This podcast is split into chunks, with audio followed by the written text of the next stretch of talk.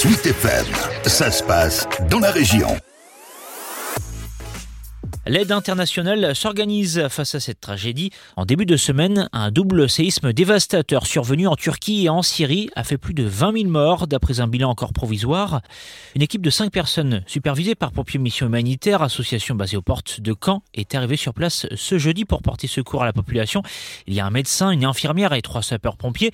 Raphaël Vaudorn est du voyage. En poste à la caserne de If, il a déjà participé à des opérations marquantes comme en Haïti à la suite du tremblement de terre de 2010. Alors on est préparé, euh, oui, on est préparé, euh, même sur nos missions courantes, mais là c'est quand même démesuré. Euh, effectivement, ça nous remet un peu les pieds sur terre. Hein. C'est ce qu'on dit à chaque fois au retour de mission.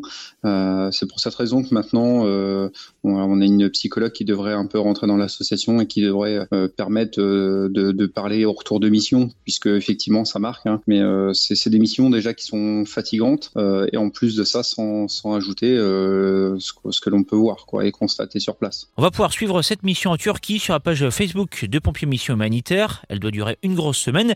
Le travail ne va pas manquer, comme nous l'a confié avant le décollage Raphaël Vaudorn. Oui, chaque, chaque minute compte, hein, comme on dit. Euh, là, en plus, euh, les personnes qui sont, euh, qui sont sous les décombres vont souffrir du froid également. Donc, ça va pas être facile pour eux. Il va y avoir, voilà, je pense, beaucoup de travail. Hein. On regarde du nombre de bâtiments effondrés.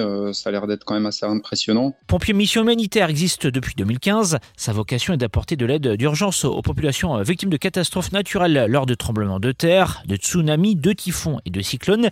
Cette association a déjà été engagée sur cette mission en Haïti, au Liban, en Indonésie ou encore en Turquie. Elle intervient aussi auprès des pompiers des pays émergents pour soutenir leur développement.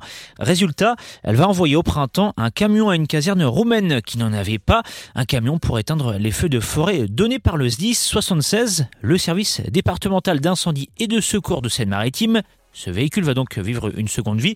Le volet solidarité colle aussi à la peau de pompiers mission humanitaire. Deux ambulances viennent de passer les frontières de l'Ukraine avec à l'intérieur du matériel médical, des médicaments ainsi que des vêtements chauds offerts par le club de foot du Stade Merbecan qui vont être distribués aux victimes de la guerre. Les ambulances, elles, vont servir à transporter les blessés.